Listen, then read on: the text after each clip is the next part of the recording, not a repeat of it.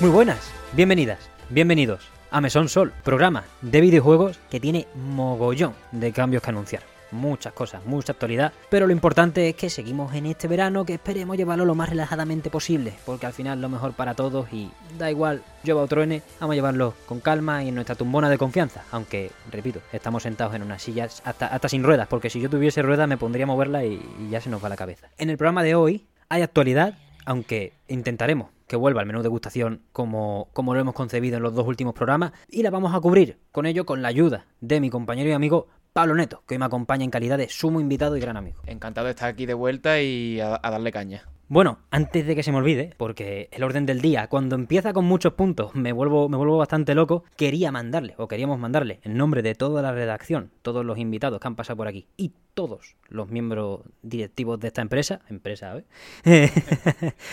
Um, un saludo a Oliver, un oyente habitual de nuestro programa al que le agradecemos desde lo más profundo de nuestro corazón su tremendo apoyo, porque al final es muy difícil tener gente tan leal en ese aspecto eh, semana a semana y es por lo que velamos, porque haya más gente que nos apoye de esta manera y le agradecemos. Seguiremos intentando hacer que te merezca la pena el tiempo que inviertes con nosotros y pasarlo bien y aprender un poquito, que estamos aquí todos aprendiendo y, y sumando cada vez más. Oliver, vas a llegar lejos, ¿eh? Vas a llegar lejos. Con este programa, de momento, tenemos un graduado en historia, tres estudiantes de informática, tú en la misma rama que Bartual y yo en otra, en software, eh, un matemático, que ahora hablaremos de él. Matemático estadístico. Ah, un matemático estadístico, que ahora hablaremos de él, y un ingeniero de la salud. O sea, aquí no digo yo que sea un requerimiento tener, tener licenciatura ninguna, ni graduado, por supuesto que no. Lo que importa es hablar de videojuegos, pero, coño, aquí hay gente que maneja, o que va a manejar. Esperemos que manejemos. Por último, en el orden del día abrupto, antes de entrar un poco en el fuera de carta y, y bueno, en los videojuegos de toda la vida, que es para lo que estamos aquí, pues teníamos que hablar de un cambio más serio de la cuenta. Se nos marcha del programa y de la organización del mesón en general, Javier Jiménez, mi compañero y amigo que nos ha acompañado desde el principio de esta aventura, desde aquel episodio cero ya, aquel 9 de abril de 2022. No sé si fue el día que lo grabé o el día que lo subí, pero para mí ese es el día de comienzo del mesón. Y bueno, por supuesto está invitadísimo para volver y ya se, lo, ya se lo he transmitido, ¿no? Ah, es una decisión de hace un par de semanas, así que en realidad ya está todo el pescado vendido. Pero queríamos hacer el anuncio ya aquí para comentaros que el mesón seguirá sin... Bueno, no sin Habrá problemas de organización y tal, pero ustedes no lo vais a notar. Os prometo que cada semana estaremos aquí con distintos formatos, como ya dijimos. El verano está para flexibilidad, para probar nuevas cosas y, bueno, para seguir entusiasmado trabajando lo menos posible también. Pero eso, muchas gracias Javier por tu estancia durante estos 16 episodios, de los cuales has aparecido en yo qué sé, once y medio quizás. Eso ya las estadísticas rollo NBA se las dejo a alguien que coja el Excel. De momento yo me limito a agradecer y a seguir adelante. Esperemos contar con él en otros programas, como ya, como ya he dicho. En fin, pasamos ya entonces, Pablo, al fuera de carta. Como hemos dicho siempre, voy a soltar la ametralladora de, de cosas y tú, cualquier noticia que quieras destacar o que te llame la atención, después cuando ya me vacíe, le das caña, ¿vale? Vale, perfecto. Ya, pues vamos para allá. Fuera de carta, tenemos primero un bloque de Sony, la Play 5 acaba de anunciarse, después de los informes financieros pertinentes, que ha pasado los 21,7 millones de unidades vendidas. De momento, imagino que un éxito para la compañía, ya que estamos en la crisis de los semiconductores y Play que está, Play que vuela. Así que, a seguir. Juegos del Plus Essential, ahora tenemos que dividirlos por estamentos, es un poco un lío, pero en agosto nos dan a los que pagábamos la, la membresía de toda la vida, aunque yo no tengo una Play, no sé por qué, por qué me incluyo. Little Nightmares, Tony Hawk 1 más 2 y Yakuza Laika Dragon. Pedazo de mes bajo mi punto de vista. No he visto uno igual probablemente en los 8 años que tiene la Play 4 y en los 2 que va a cumplir la Play 5. Aparte, para el resto de estamentos nos han prometido que a lo largo del año pasará lo que ocurre en Game Pass. Tendremos toda la serie Yakuza para los que tienen la membresía más cara. ¿Por qué? Porque a Premium y Extra, la segunda, llegan Yakuza 0, Kiwami y Kiwami 2 en agosto y más tarde Yakuza 6. Pero Yakuza 3, 4 y 5 se quedan para los de eso, el estamento más caro de Sony. Actualización beta de su software, además. Traerá soporte nativo, por fin, a las resoluciones 1440p o coloquialmente conocida como 2K. No habrá tasa de refresco variable todavía disponible, pero sí tiene modos en SDR y HDR a 60 y 120 Hz. Así que las teles de mayor resolución y de más exigencia se verán bien dotadas con esta actualización que todavía está en beta. Luego han metido más cosas como listas de juegos, que son las carpetas de toda la vida, y mejoras en el apartado social, que no sabía cómo escribir para que no pareciese un que está hablando un gobierno, que estoy hablando de un gobierno. Pero al final, listas de amigos, agregar cosas. Lo importante, que incluyen una resolución ahí mid-tier que nos va a venir muy bien a los que no tenemos teles 4K de mil pavos. Detalles nuevos de PSVR 2. No hará falta quitarse las gafas para ver la realidad, y lo digo entre comillas porque al final son cuatro cámaras de alta tecnología que te ofrecen la realidad en blanco y negro. A mí la verdad que me inquieta bastante, porque es la típica mierda que como matrijillo, no quiero. ¿Sabes? Yo para ver, para ver la realidad quiero quitarme las gafas. Pero bueno, tiene esa opción, tendrá también una nueva función por detallar de retransmisión y los juegos contarán con modo VR y modo cinemático. Que modo cinemático me suena que básicamente es que yo suelto los mandos y lo puedo ver en la tele o en la gafa. Pero ya, ya nos darán más detalles, nos han prometido pronto, tanto como fecha de salida como más juegos que saldrán de salida con las nuevas gafas. Que veremos qué precio tienen, porque de momento lo que ha hecho Oculus es subir 100 dólares sus Oculus Quest 2. Así que a lo mejor tienen información privilegiada por lo que se pueden permitir subir el precio de estas gafas a 400 pavos, puede ser lo que valgan las de Sony. Más periféricos, los Backbone One PlayStation Edition son unos mandos que ya había de una marca ajena a Sony, pero esta edición de PlayStation son mandos licenciados para iPhone, los cuales nos permitirán o nos los venden como una manera de usar el Remote Play en móviles de manera cómoda. Valdrá 100 pavos, así que más les vale ser bien cómodo. A fecha de la grabación de este programa, y a fecha, por supuesto, de la subida del mismo, Xenoblade Chronicles 3 ya está disponible. Tiene notazas y detallan además en una entrevista previa al lanzamiento, aunque en el último minuto, que su DLC será de una magnitud similar a la expansión del 2, la que valió 60 pavos, que era de Torna, la nación, la nación dorada, o algo así. Así que cositas para los que les gusten los, bueno, las máquinas de tiempo, tiempo, horas y horas al final. Otro juego relativamente bastante esperado, aunque no se anunció nada, y al final es lo que se paga por anunciar las cosas antes de tiempo, el remake de Knights of the Old Republic. ¿Qué ocurre? Adelanta Jason Schreier que se ha atrasado indefinidamente. Han echado a dos directores desde Aspir y ahora están comenzando a plantear un nuevo rumbo. Pues eso, que no anunciar las cosas antes de tiempo, sobre todo con un teaser vago de, de Dar Revan, aunque sea la polla el personaje. Otro juego que se va, a Dios sabe cuándo, es El Señor de los Anillos Gollum. Ya lleva dando un montón de vueltas, fue el primer juego de nueva generación que llegamos a ver nunca, y de momento es un juego que a un mes de su salida es empujado a una fecha que dicen que nos revelarán pronto. Daedalic Entertainment sigue dándolo todo para, esperemos, darnos un título a la altura de la obra de J.R.R. Tolkien, o al menos a eso se amparan. Un juego que sí sale, y pronto, el 5 de agosto, es Papers, Please para móviles. El mismísimo Lucas Pop ha anunciado a través de su Twitter que podremos volver a la garita. ¿Es una garita, Pablo? Sí, ¿no? Eh, sí, es un puesto fronterizo, no sé si se llama garita.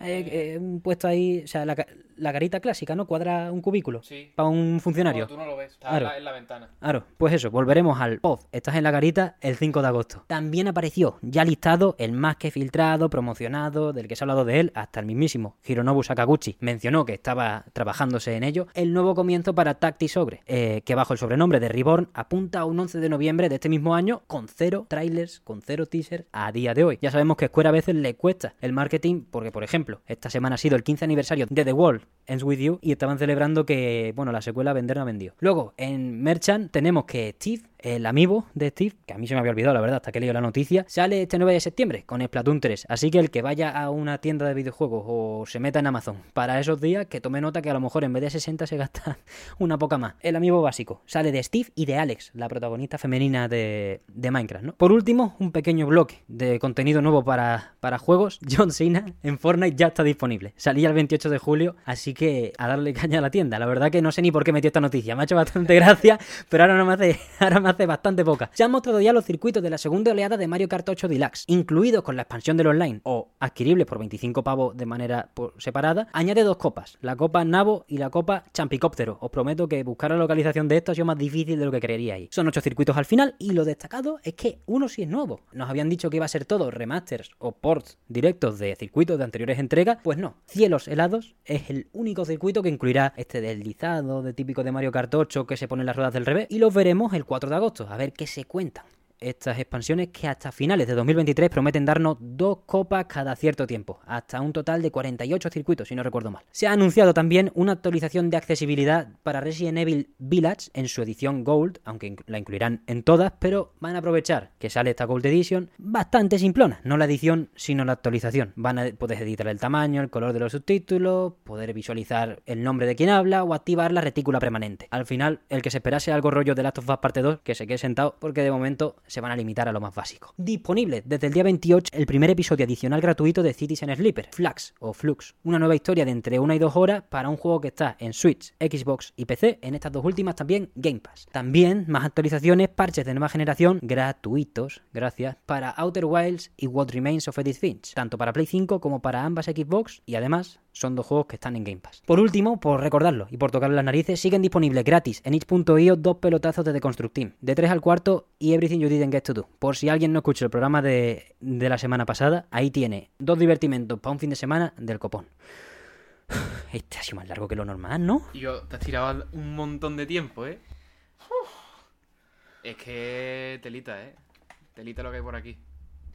En verano descansa, en verano los formatos pueden cambiar, en verano puedes hasta pegarte vacaciones. Tenemos que habernos pegado vacaciones quizás. Pero bueno, Pablo, ¿qué te parecen las cositas? ¿Cómo, estás, cómo está el videojuego? Eh, a mí me ha llamado la atención, vamos, para empezar, lo de que la Play 5 haya vendido 20 casi 22 millones de copias, porque no se ven, o sea, son copias fantasmas.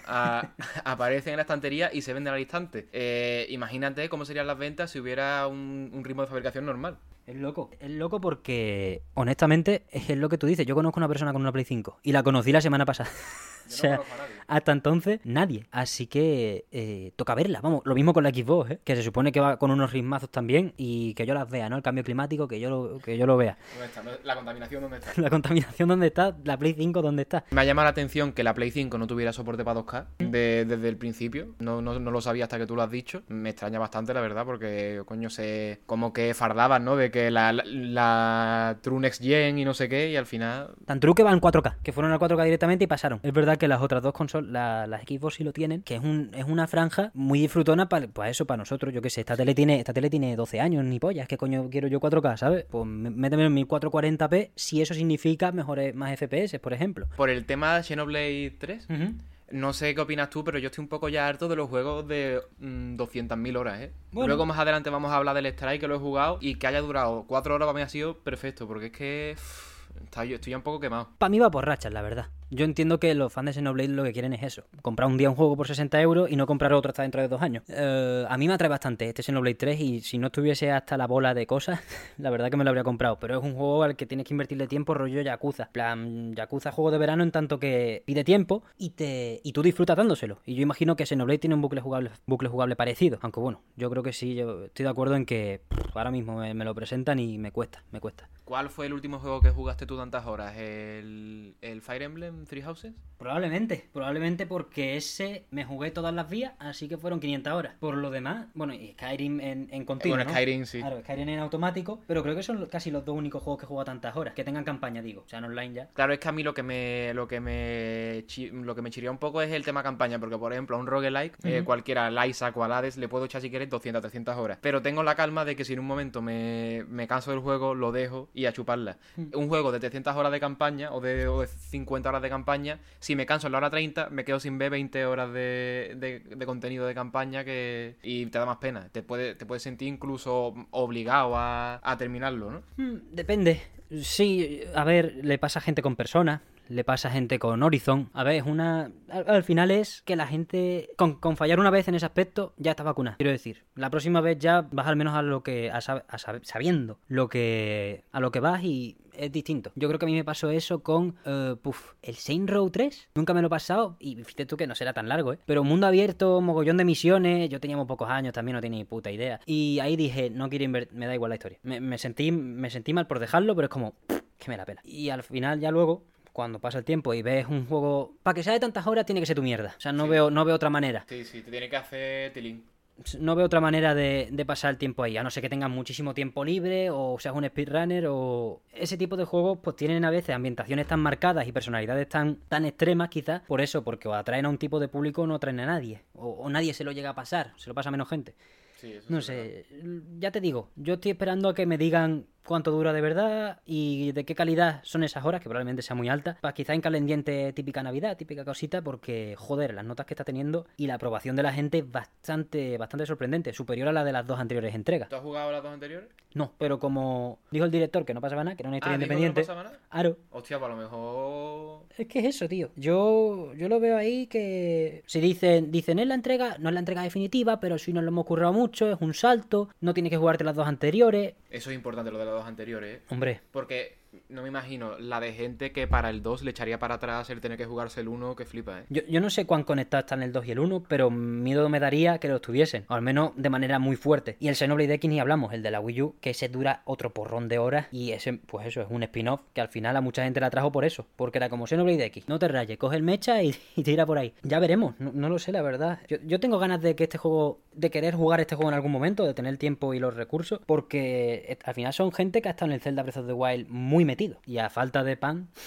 pues ya sabes. son tortas. Lo último que me ha llamado la atención de, de esta noticia es lo de John Cena en Fortnite. Sí. Que no- me, me la suda, ¿eh? Pero no sé por qué se me ha venido a la mente una imagen que he visto de- del multiverso. Oh, Que ya han hecho un mod para, para hacer a LeBron James blanco. ya. Entonces, no sé, cuando has dicho lo de John Cena se me ha venido a la mente y quería simplemente mencionarlo. Que existe ya. La gente, la gente con los tipos de protagonistas ah, esta semana van, han estado cabreaditos, ¿eh?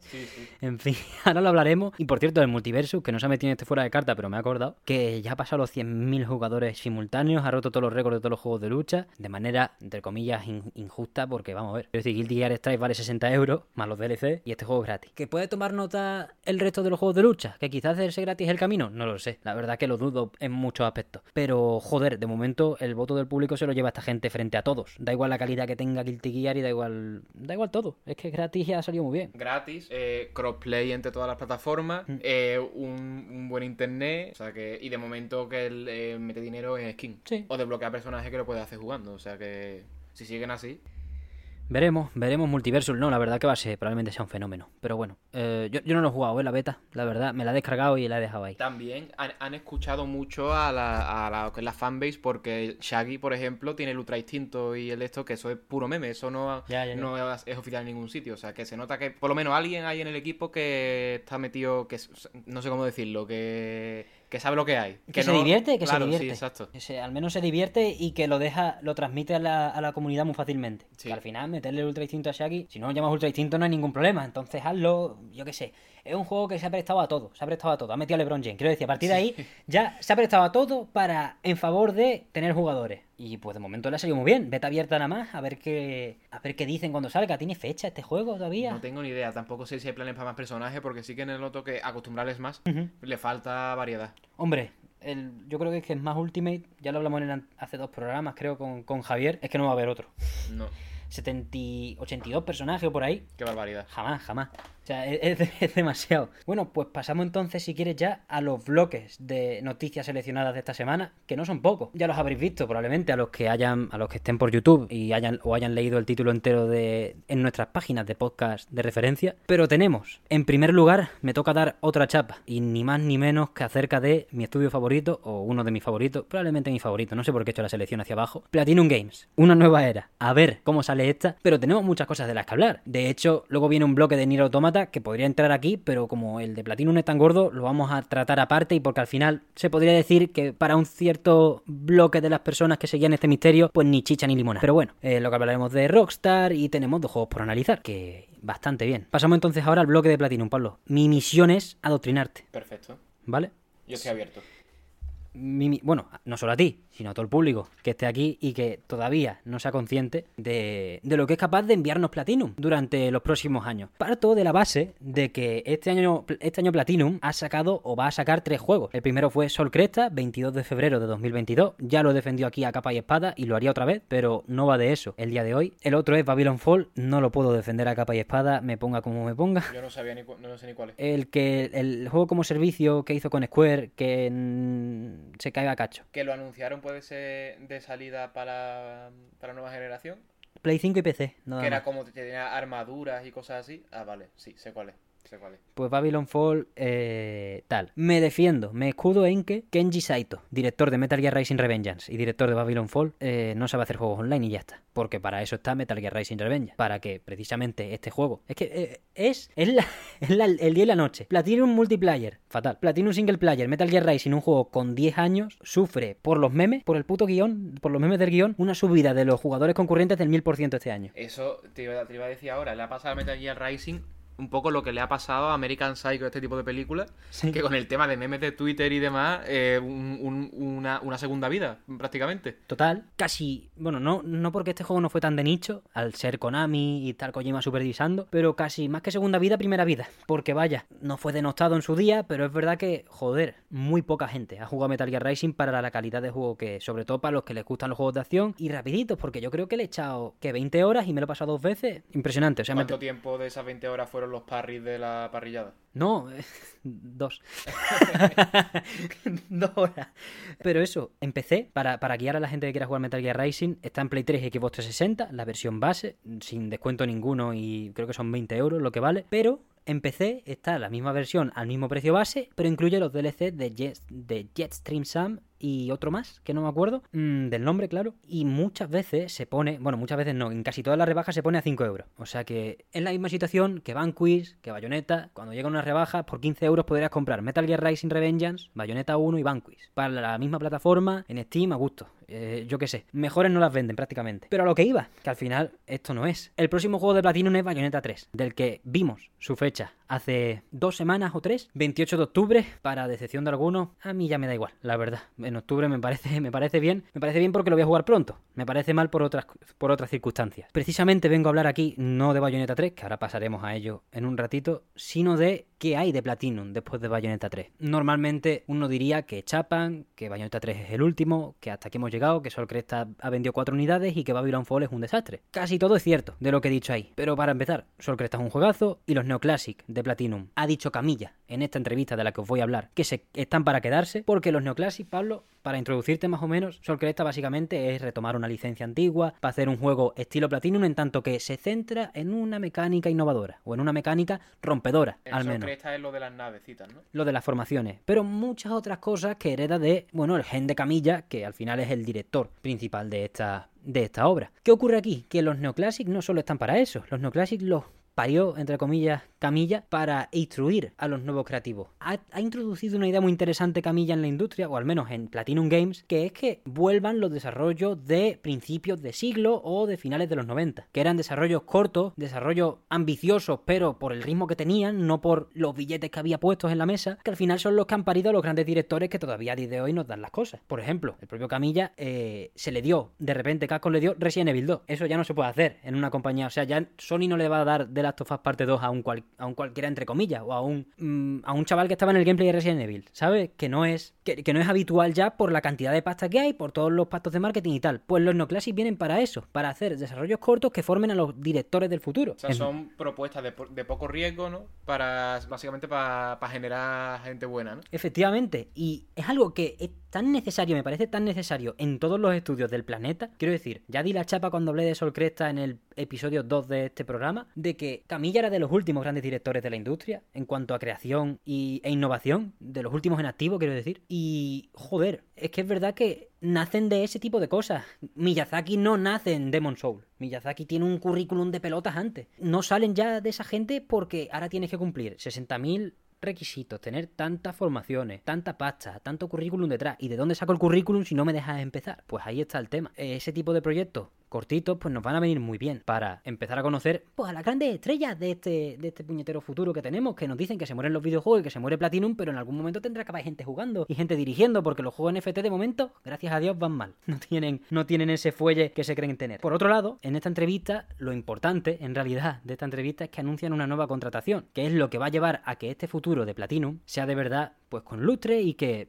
de optimismo a buenos desarrollos. No me lo esperaba, la verdad. Platinum a lo largo de su historia lo único que ha hecho es perder directivos y figuras. Perdió a Yusuke Hashimoto, director de Bayonetta 2. Está en Capcom ahora con Street Fighter 6. Perdió a Shinji Mikami porque dijo que ya no quería dirigir más. Y luego abrió Tango Gameworks, que es la esta que hizo Devil Within, para centrarse en esa supuesta formación. Pero de momento Tango pocos juegos ha sacado para formar. Precisamente porque le falta ese tipo de proyecto. Y también perdió a gente como Tatsuya Minami, que estuvo, que se ha ido a Capcom a hacer el remake de Resident Evil 3. Y mogollón de creativos menores, entre comillas, aunque obviamente todo suma, a lo largo de los años. Y coño, esa sensación, yo puedo llegar a entender esa sensación de nos vamos a tomar por culo, hasta aquí, este estudio nunca valió para nada. Es difícil decir eso, a mí me cuesta decir eso porque por fin, además, me, costaba decir eso antes de esta contratación, pero ahora ya, para mí es imposible decirlo. Takao Yamane, Takao Yamane, veterano de Nintendo, vicepresidente de Nintendo Europa, cabeza, experto en edición y publicación de videojuegos para Nintendo. No un cualquiera, al fin y al cabo. Por primera vez, alguien de peso viene y no se va de Platinum. Así que, además, en la rama de edición y eso, que es lo que le falla a Platinum, porque al final no se autopublican y mucho marketing. Así que juntándose al final los tres que dan esta entrevista, me estoy yendo mucho por las ramas, perdón, pero esta entrevista para Famitsu que dan Atsushi Inaba, nuevo presidente de Platinum desde enero,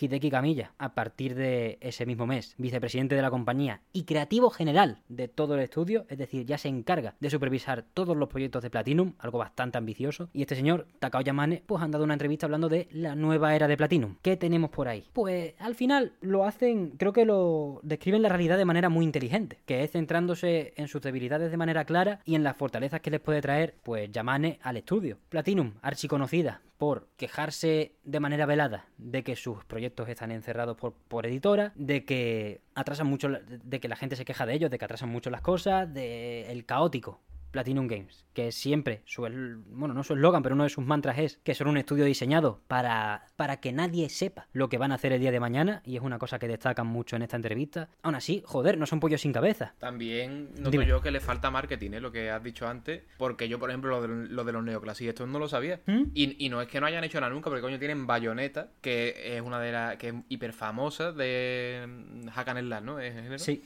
Eh, yo diría, si no el más famoso, lo más famoso. Tienen el, eso, el Metal Gear Rising, el, el Nier. O sea, que, o sea que, no, que no son un estudio que haya hecho chasco tras chasco. Claro. ¿Sabes? Que tienen, tienen de dónde tirar y de dónde empezar a. a, pues, a como, ¿Cómo decirlo? A, a, retumbar O sea, se me viene a la cabeza retumbar. No sé si me explico. Como a. A, que las cosas se anuncien con más sonoridad. Que, se escuchen por ahí las cosas, ¿sabes? Porque yo no, yo lo de eso, lo de la clase no lo sabía. El Sol Cresta, si no me lo dices tú, no lo sé. Precisamente Yamane, en la entrevista le preguntan por Sol Cresta y dice: Lo que más coraje me da de haber llegado a Platinum en febrero es no haber podido manejar la campaña de marketing de Sol Cresta. Porque, además lo le dice prácticamente, o sea, no estoy diciéndolo textualmente, pero lo voy a traducir con coraje. Lo juro por Dios que ese juego habría vendido más conmigo aquí. Porque lo dice, lo dice un montón de veces y como decepcionado por haber llegado un poquito más tarde de la cuenta. Porque al final esto es una oferta que le hace a Tsushi Inaba después de según describen ellos en la entrevista, cosa que me gusta mucho, una amistad de muchos años, aunque hayan pertenecido a dos compañías distintas, o a tres incluso, porque Inaba estaba antes en Platinum, con, en Capcom, perdón, con Camilla, luego Platinum, y él siempre está en Nintendo durante estos últimos 27 años. Es que es tela, ¿eh? O sea, creo que no hay que darle exceso de bombo a que se ficha un tío de marketing en la mayoría de estudios del planeta, pero precisamente en Platinum, los más lerdos con el marketing, los más torpes firmando contratos y los y a los que más le sale el tiro por la culata por meterse en embrollo, rollo Babylon Fall, el juego de las tortugas ninja, Scalebound, que al final fue cancelado. Que venga un tío, rollo, soy yo el que ficha, soy yo el que firma los contratos, soy yo el que negocia el caché de mis colegas, me parece tochísimo. Creo que es la pieza, y ellos lo describen en la entrevista y estoy sumamente de acuerdo, que es la pieza clave para un reseteo, un reset en Platinum a partir de todas las marchas, que Bayonetta 3 ha tardado un montón en salir, que todo el mundo estaba ahí medio vacilando con que Camilla se tenía que ir ya, y es como, a ver, amigo, párate. Primero, yo no sé la tirria que le tiene la gente a Camilla, tío, pero de verdad, cuando yo leo en un artículo, cuando hablan de él, por ejemplo, se les atribuyó de manera errónea un juego de estrategia de Square Enix que se llama The Diophil Chronicle, que sale en septiembre. El primer tráiler perdón, la página web, después del primer tráiler, tenía el logo de Platinum abajo. Y es como, hostia, Platinum haciendo un juego de estrategia por turno. Qué raro, ¿no? Eh, era un error porque habían copiado y pegado la página de Babylon 4, los de, los de Square, ¿vale? Pero, pero en cuanto salió ya eso, o sea, la gente estaba ahí esperando con ganas. En cuanto salió ya el loguito, la P con la estrellita, abajo empiezan los artículos. Eh, no voy a meterme con ningún medio en específico porque cada uno es, eh, al final son opiniones y es, legítimo tenerlas, por supuestísimo y, por Dios. Pero que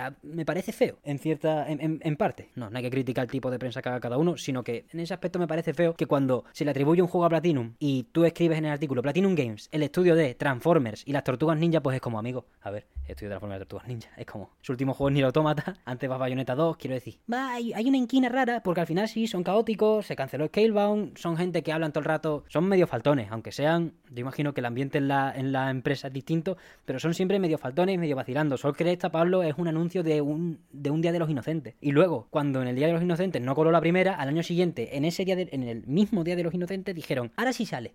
Y es como, ¿y yo? ¿Con qué me quedo? ¿A quién se le ocurrió esa estrategia? Porque... Claro, a puto reventado, a puto loco. Y por eso está bien que estén desarrollando juegos, pero necesitamos ahí al, al Yamane para que digas, vaya, vale. Tú, la locura para el juego.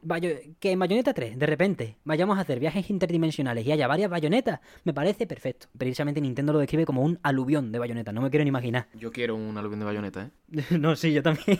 yo también. A 60 euros, ¿eh? Antes una por 60, ahora aluvión. Eso para el juego. Pero a mí déjame negociar los contratos, habla de la edición física, déjame a mí, habla del marketing, el tweet que hay que poner, cuándo hay que ponerlo, las fechas de los anuncios, porque también otro fallo de marketing del tamaño de una catedral, ya no de marketing, sino de estrategia de venta en general, del tamaño de una catedral. Sol Cresta, 22 de febrero, el de Ring 25 de febrero.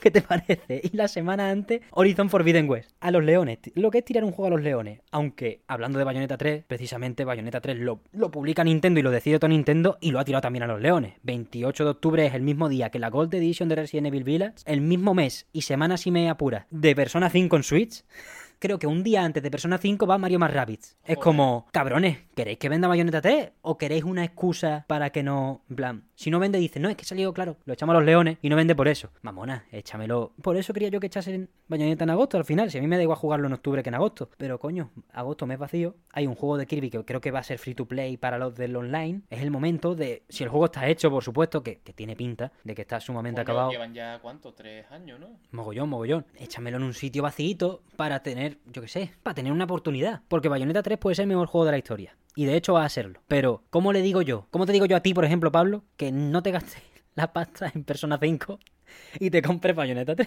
¿Cómo te lo digo? ¿Con qué cara? Yo te puedo recomendar Bayonetta 3 y hacerte una análisis de dos horas, que lo voy a hacer, de el día de salida. Pero tú te has comprado siete días antes Persona 5 Royal. Así que, ¿qué, vas a hacer? Es que no, no hay... Y si no, a, la otra persona se ha comprado Mario más y es como, tía, Estoy es, que estamos maniatados. Es difícil. Yo creo en Bayonetta 3, por supuesto, pero joder, no me esperaba esta estrategia por parte de Nintendo, precisamente. ha fallado, yo creo, de Bayonetta 3 el marketing. Vamos, ha fallado, todavía no se sabe si va a vender mucho o poco, ¿eh? Sí, sí. Pero que pusiera un trailer hace tres años, nada, ni un trailer, una vez. Un teaser. Un teaser. Y luego que llevamos dos trailers de gameplay, ¿no? Mm, yo creo que habría que ser un poquito más pesado. Sí. Porque mira, por ejemplo, el Deathloop, que al final tampoco ha sido para tanto, pero lo conoce hasta mi abuela, el puto Deathloop. ¿Por qué no pueden hacer lo mismo con el bayoneta? Claro, pero es que nunca se ha hecho, tío. Es que lo que me flipa de Platino en eso, que no ha forzado nunca la máquina en ese aspecto. Y yo creo que por porque al final les importa una mierda. O sea, a Camilla le importa un carajo que Bayonetta 3 venda dos unidades o 70. Sí, cuando no le va a importar es cuando tenga que darle de comer a los empleados y cuando tenga que mantener la empresa y... Porque el contrato del nota este que ha entrado nuevo de Nintendo, barato no tiene que ser. O la parte que se lleve o lo que sea, como mm. no tiene que ser. Ya ¿Sabes qué lo que pasa? Que entiendo, yo entiendo la actitud de, los desarrolladores y por eso creo que Yamane era una pieza, es una pieza clave y va a ser una pieza clave, este nuevo departamento de negocio, Business Department, eh, o Business Division, no me acuerdo. Va a ser una pieza clave porque Camilla, Inaba, Mikami, todos, al final, los que fundaron Platinum, estaban acostumbrados a trabajar en Capcom a, a sueldo pagado. Saliese bien, saliese mal o saliese bien el juego, ellos estaban cobrando cada mes. Entonces no les importaba el marketing y no se metían en ello porque no era su división, porque Capcom tiene su marketing. Y cuando fundan Platinum, van con la misma actitud de oye, soy el Camilla, soy, somos los putos jefes, acabamos de sacar Okami, Beautiful Joe y, y Devil May Cry 1 y toda esta mierda. Bueno, Devil May Cry 1 en 2001 y Platinum se fundó en 2009, pero ya me entendéis. Eh, somos los padres de Capcom prácticamente, o, o, gran parte de su grandeza, y ahora estamos disponibles. Y viene Sega y dice, te unto.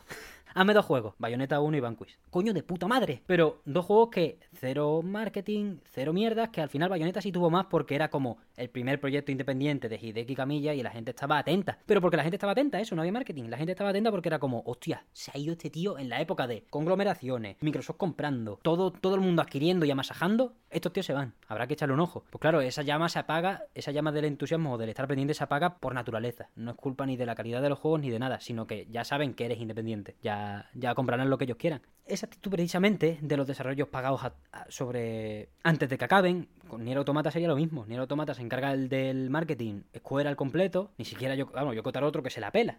No, yo, Kotaro sí que se la pela, ese sí que se la pela. Yo Kotaro es otro que se la pela, entonces eh, van por ahí desarrollando cosas, sacando ideas, diciendo, compráis, y si no, pues igual, porque Square me paga, ¿sabes? Y yo la cerveza me voy a tomar igual, lo compre o no. Entonces esa actitud para Sol Cresta, pues fue mala esa actitud para el proyecto del que más habla en esta entrevista, Project GG, que es el próximo, o la primera, mejor dicho, eh, propiedad intelectual de Platinum, pues sería, sería autodestruirse directamente. En esta entrevista hablan, de hecho, Inaba y Yamane sobre todo, sobre cómo Project GG, este proyecto que tiene un teaser de un minuto o de dos minutos, nada más, eh, de hace tres años, si no recuerdo mal, merecía un enfoque mayor o al menos unas pretensiones mayores, un gasto mayor de recursos, porque primero fue eso, la declaración de guerra de Platinum en su día de ahora vamos a autopublicar, ahora van a dar por culo. A Square, a... bueno, no es va a dar por culo, pero eh, ya me entiendes, que es como ahora por nuestro lado, y si nos sale bien a lo mejor no nos hace falta hacer Nier no sé qué, y me da igual, o lo que sea, porque al final siempre estaban cogidos por los cojones como, como falle, te subcontrato de nuevo y me hace Babylon Fall, que es lo que ha pasado. Pues por ahí que querían ir y claro, con esa, con esa despreocupación, con ese pasotismo, pues Project GG a lo mejor se habría cancelado. Y ahora mismo, sin saber nada, y por supuesto pudiendo ser la mayor de las ñapas, yo creo que no, pero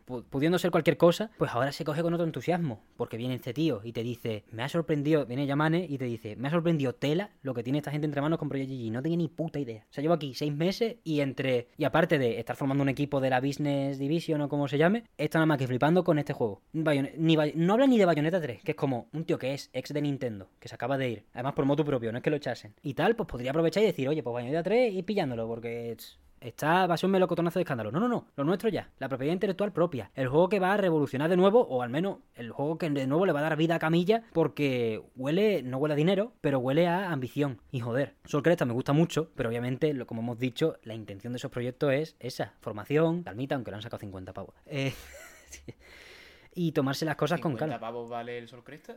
40 más 10 del modo de, del modo historia DLC que si alguien está pensando en comprar Sol Cresta, está 40 pavos en verdad. El DLC de la historia se lo pueden ahorrar bastante. ¿A quién se le ocurrió poner? Es que Sol Cresta no vale 40 pavos, tío son decisiones, es que es eso, son argumentos nada más para añadir que Yamane es la persona más necesaria de la historia de la industria de los videojuegos. O sea, en cualquier otro lado dices tú, vale, no es para tanto. Eh, aquí es como por fin alguien, además lo dice él un poco, va a sujetar a esta gente, va a agarrarlo un poco, va a decirle, che, Camilla, tío, que sí que el juego es la polla, pero que solo tú vas a pagar 40 euros. Bueno, yo, eh, para, vamos a poner las cosas sobre la mesa bien, porque además, Sol Cresta, la edición física sale ahora en otoño, un lanzamiento de... que es fatal, que es fatal, que todo lo que se pudo hacer mal se hizo mal menos el videojuego que es la polla. O sea, Sol Cresta, si te, si te saca una edición física con su manual de instrucciones, con su banda sonora en digital y una chapita, ya puedes justificar más los 40 euros. Pero es que lo sacas en digital con todo tu polla, sin, sin nada más. Y 10 euros el DLC de historia. ¿Qué historia? Una historia. No, no, no. La historia está bien escrita.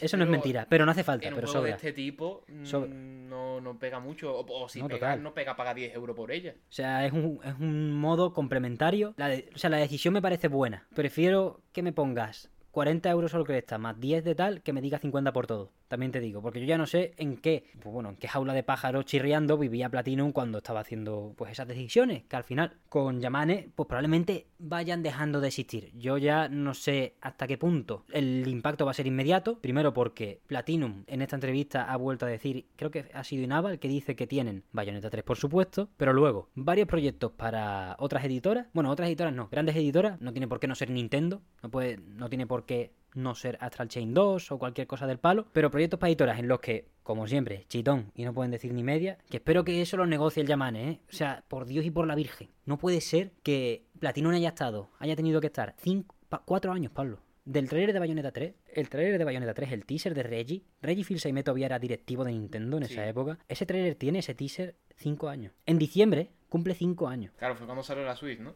Fue cuando le dieron el GOTI al Breath of the Wild. Ese no, puede, o sea, no se merecen ni Camilla, ni Yosuke Miyata, que en realidad es el director de Bayonetta 3, ni nadie, nadie, nadie, nadie, dentro de Platinum y dentro de Nintendo, esa opacidad total, ese silencio absoluto durante tres años y medio, hasta septiembre del año pasado, no vimos nada de Bayonetta 3, por favor. Pero vamos, que Nintendo lleva una racha de que si te anuncio Mario Papeles en un tweet, que si te anuncio el retroso de Breath of the Wild con un tweet, macho, está feo, está feo no por nada. Me parece feo para los desarrolladores y los trabajadores. A mí, o sea, que te preocupes por mí me da igual. O sea, Nintendo Direct no, eh, está para mí y para que me lo pase bien y para el público que, que suban las acciones, ¿no?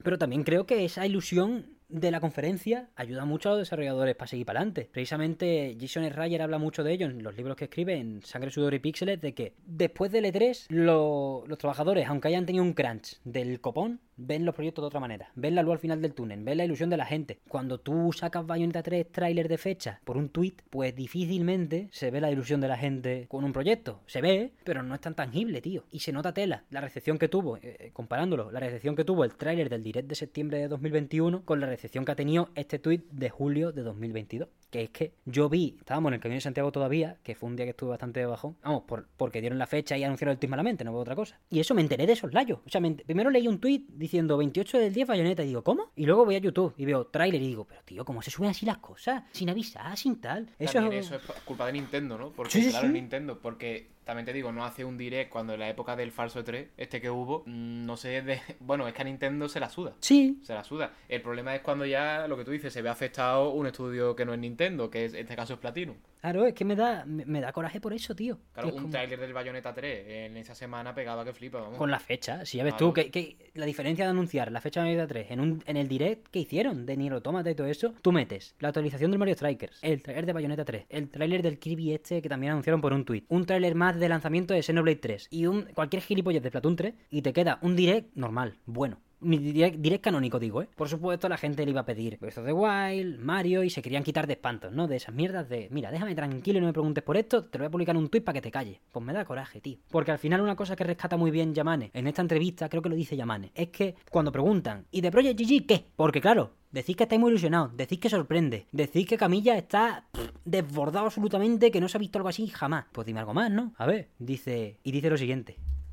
Nos vemos Los Ángeles en junio. Como tiene que ser, tío. Es 3. Trailer con grada. Ya está, tío. Que venga ahí. Todo el mundo Project GG. Salga el Ultraman ese que ha hecho camilla de, de Hacendado. Porque no tienen los derechos, supongo. Como, bueno, como los consigan ya se vuelve loco. Locura, tío. ¿Sabes? En cualquier lado. En, en la conferencia de Xbox. En la conferencia de Nintendo. En la que tú quieras. En una propia. Con, dos cojones. ¿Sabes? De repente. Platinum pasa de no poder, de no saber ni publicar su cresta. A tener una conferencia de L3 rollo Bethesda. Me da igual. Pero nos vemos en junio en 2023, tío. Es como tiene que ser. Que me, me da coraje que no vayamos a saber nada más hasta dentro de un año. Sí. Pero están respetando las normas de lo que es la ilusión y los juegos, tío. Que Sí. llevábamos sin un E3 en condiciones por culpa de la pandemia. Y nada más en realidad, años, tío. Es que me ilusiono, es que ya me, me pone la piel de gallina hasta el anuncio del Mario más Rabbids original. Que falló el Miyamoto con, la- con el cañón en, la- en el brazo. Hasta eso, que es como, está guapo, momento del E3, pero no es, yo qué sé, no es Cyberpunk. Cuando soy el Keanu, no es Todd Howard anunciando Skyrim, no es el Peter Moore con el tatuaje de Halo 3. Me nos faltan cosas ahí de vida, de chispa, de darle caña. Porque de verdad que el verano es para relajarse, pero al mismo tiempo, tío, cuando viene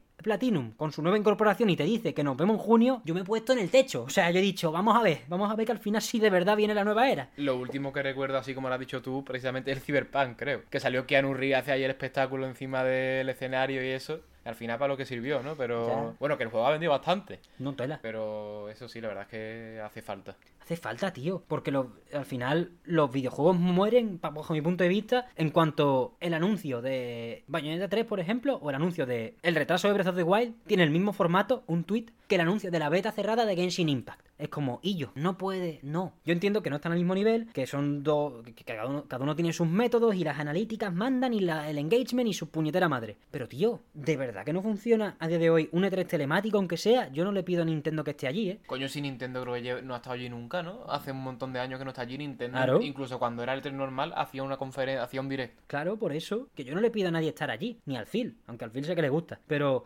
dale, dale cosas, yo, yo no me imagino lo que es vivir un E3 presencial. O sea, eso ya, si hubiese vivido un E3 presencial, esto me parecería ya una mierda y estaría insultando. Pero me conformo con su semana de junio o de la que sea. Si queréis cambiarla y hacerlo en el Palacio de Congreso de Sevilla Este, me sirve también, ¿sabes? Pero eh, cuando sea, semana concentrada y vamos para adelante. Porque creo que, aunque haya salido mucho, mucho ilustrado o bien informado, mejor dicho, tampoco es que estoy faltón, ¿eh?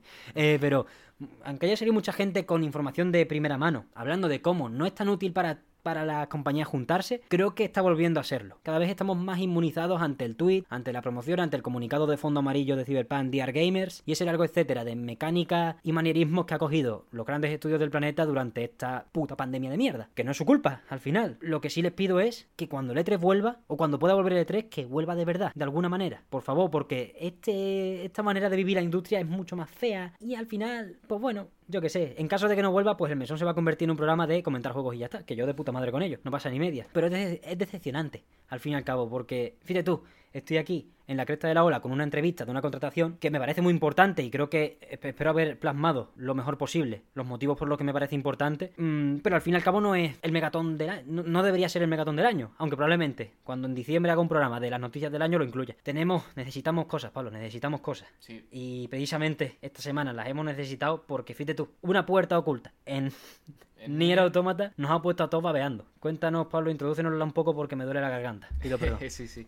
Eh, bueno, para el que no lo sepa, hace, creo que fue el 26 de julio, 27. Por ahí. Eh, alguien en Reddit puso un vídeo de. No, creo que puso primero, hace como un mes, puso un post diciendo: ¿Por qué mi amigo no puede entrar a la catedral o a la iglesia? Y la gente, como, ¿qué, dice? ¿Qué iglesia? Y ahora, el 26 o 27, subió un vídeo de una puerta inaccesible. Luego explicaremos por qué es inaccesible, ya se sabe por fin por qué es inaccesible. Inaccesible para cualquier otro jugador de la historia de Nier Automata, excepto para la persona que lo ha subido, en el que se ve, pues eso, un pasillo, la verdad que está bien hecho, un pasillo así como distorsionado que se va una iglesia con referencias al Nier Replicant, eh, luego se vio en un vídeo que subió después un enemigo nuevo, una pieza de lore del Nier Replicant, assets directamente cogido del Nier Replicant al Nier Automata, y claro, la gente eso hasta, hasta hoy en día no se, no se podía hacer nada parecido en modeando al Nier. Vamos, de hecho no sé ni siquiera si se puede modear más allá de añadir líneas de texto y poco más al Nier, al Nier Automata. Y, y por eso la gente se lo creía. Eso, el estado de la nación era que estaba todo el mundo perplejo porque a día de hoy el máximo, el mod más guapo que habían metido era cambiar, cambiarle la ropa dos veces. Y es como, wow. O cambiar, poner al Adam jugable y todas esas cosas. Intercambiar, intercambiar modelos, poco más. Y es como, como que ahora hay una estancia aquí abajo que se puede abrir una puerta pulsando el círculo, que de repente hay un pasillo del copón. Joder, yo estaba muy convencido, no sé tú, de que eran triquiñuelas de Su Majestad Yokotaro. Sí, yo también. Que por desgracia, pues, bueno, por desgracia no, bien por él. Se está rascando la barriga ahora mismo, tranquilito. Y no, no, no, ha sido partícipe de nada de esto. Claro, es que encima el cabrón, como comentaba los vídeos y demás, pues eso también echa leña al fuego. Vamos, que ya tenemos experiencia, como por ejemplo con el Silson, que lo de Team Cherry, eh, cada vez que había una conferencia decían, uh, esto va a ser interesante, esto va a ser interesante. Y la gente, hostia, y al final nada. O sea que no sé si les pone que la gente se monte las películas en la cabeza o qué, pero vamos, eso el Yokotaro ha comentado los tweets y los vídeos. Y al final, ¿qué ha resultado siendo? Pues tres tíos que son mentes de privilegio y han conseguido lo que no ha conseguido nadie en cuanto al modding de Nier Automata y han, metido un enemigo, han metido estancia, eh, modelado, assets, en fin. Eh, y en, un comunicado que han puesto dice que lo van a liberar todo, va a ser de código libre, de acceso libre y bueno, veremos lo que se viene con esto en el Nier Automata o en el universo Nier en general. Es tochísimo. Primero, lo último que has dicho precisamente del universo Nier en general, porque no soy experto en modding, soy experto en meterle mod al Skyrim, como ya sabéis. Pero si han podido portear los modelos directamente del Replicant, por ejemplo, hay un en la catedral esta hay un cadáver que es el de Jonah. Eh, obviamente esto no es spoiler de Replicant porque se separan por más de 10.000 años, muerta y basta. o sea, no, no vamos a hablar de las circunstancias del final de Replicant porque no tienen nada que ver en este caso. Solo hay un pequeñito spoiler en un cofre que abren, que eso, para el que quiera seguir el misterio y quizás no quiera spoilearse ni el Replicant, por si no lo ha jugado, que es normal, pues que se salte esa parte del hackeo del, del cofre, que era una de las cosas que usaban para demostrar que era todo gameplay, que era no sé qué. Empezaron a preguntarle, ¿tú qué versión tienes? No, yo la 1.0 de un disco de no sé dónde que yo no lo he, no lo he actualizado. Y ellos se pusieron en plan esa Attorney a mirarle hasta el fondo de las grabaciones con móvil. Pero ¿cómo que no has actualizado si el router que está allí está encendido? Y es como, y yo, y yo, la virgen. Sí, sí, además eh, creo que leí antes en el hilo que estaban hablando incluso de menos de mil discos que hubo de una beta cerrada o de, no sé si fue de, de copias de marketing o algo así. Que, Los Red and White. Que, que como que eran más craqueables o que tenían menos seguridad o algo así. Vamos, unas paranoias que flipa al final, nada. Que al final, cuando creas un universo así de...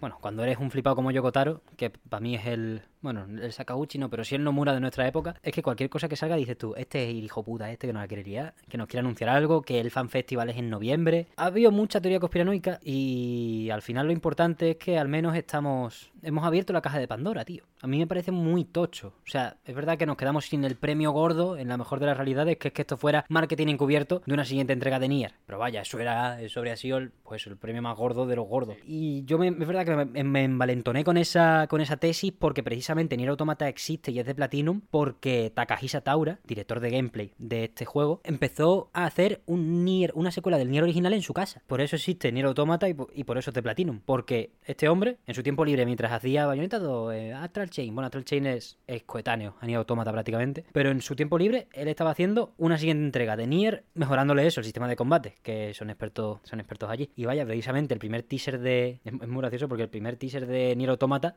o el anuncio de que están haciéndolo, es el Yogotaro cogiendo del cuello al Tora diciendo, ¿qué hacías haciéndome un juego, eh? Con el guion no sé qué. Porque además él hacía su historia, él estaba haciendo fanfic directamente, pero como sabe hacer juegos, pues hacía también el juego. Y era como lo coge del cuello, lo coge para abajo, lo revolea y es como, yo, es que, es que te puedes creer que están haciéndose, de han hecho de repente una puta iglesia y nos están vacilando. Yo creo que puede, la- el marketing del siguiente Nier no va a ser muy alejado de esto, eh. También te digo. Pero de momento, Con que exista el marketing simplemente me conformo, porque También. también, lo que han conseguido con el Nier tiene mérito. Es una franquicia que, bueno, ¿quién coño conocía? Poquita gente. Los Drakengard, el Nier Replicant y, coño, si- sigue siendo bastante de nicho el Nier Automata. Ya más, o sea, gente más casual, que no me gusta la palabra casual, ¿no? Pero sí gente menos... se abrió al público general. Claro, se abrió al público general. Así que yo, la, la carrerilla que tienen, que para mí la han desaprovechado con el remake, remake entre comillas del anterior, está totalmente desaprovechada la carrerilla. A ver si con la secuela o precuela o lo que sea que hagan siguiente de Nier, que no sea un juego de móvil asqueroso, También, otra, eh, otra oportunidad. la aprovecha mejor porque tiene tela. Esto es puro escuela al final.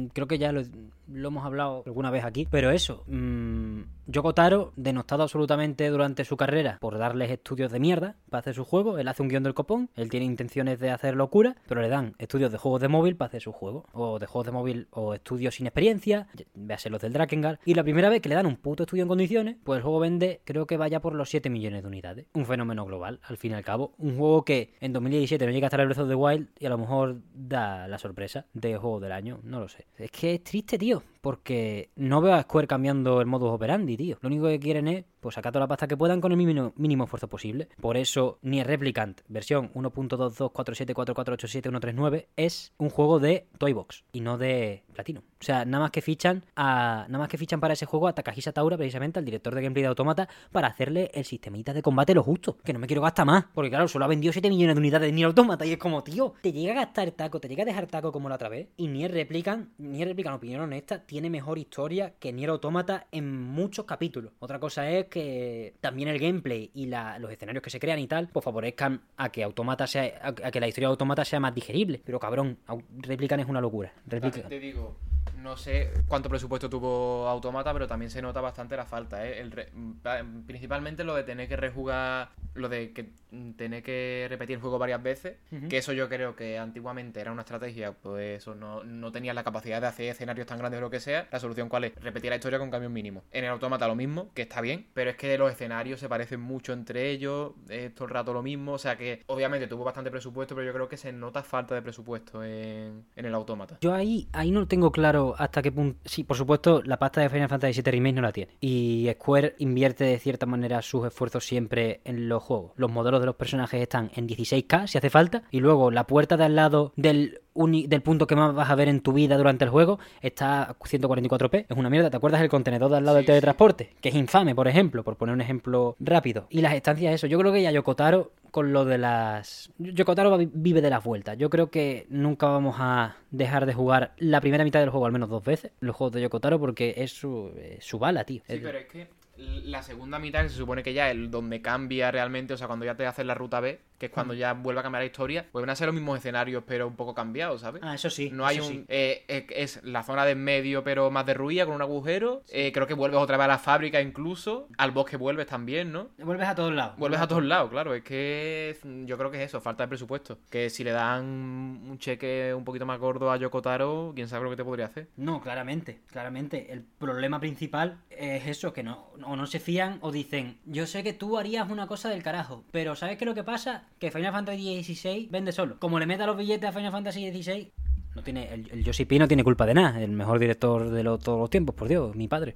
Pero que eso, pudiéndole meter la pasta a Final Fantasy, pues dicen, pues tú te vas a quedar con un estudio de juego de móvil y el juego de móvil va a ser un autoclicker, un autoclicker, un- una puta mierda, es Pero una mierda, es una me, mierda. me hubiera valido hasta un gacha, ¿eh? Pero es que no, no tiene ni sistema de combate de gacha. O sea, porque no, da igual. no vas- tiene sistema de combate directamente. Vas tapeando la pantalla, vas atacando, pero que no, no haces nada. O sea, Es asqueroso. O sea, Nier Reincarnation no tiene perdón de Dios, sobre todo porque desperdicia o quema un guion de Yokotaro. Porque es verdad que el guion es suyo, 100%, y, y si fuese una peli, me lo fumaba mucho más. Que es canon, ¿no? Del universo Nier. Sí, es que me cago en Dios.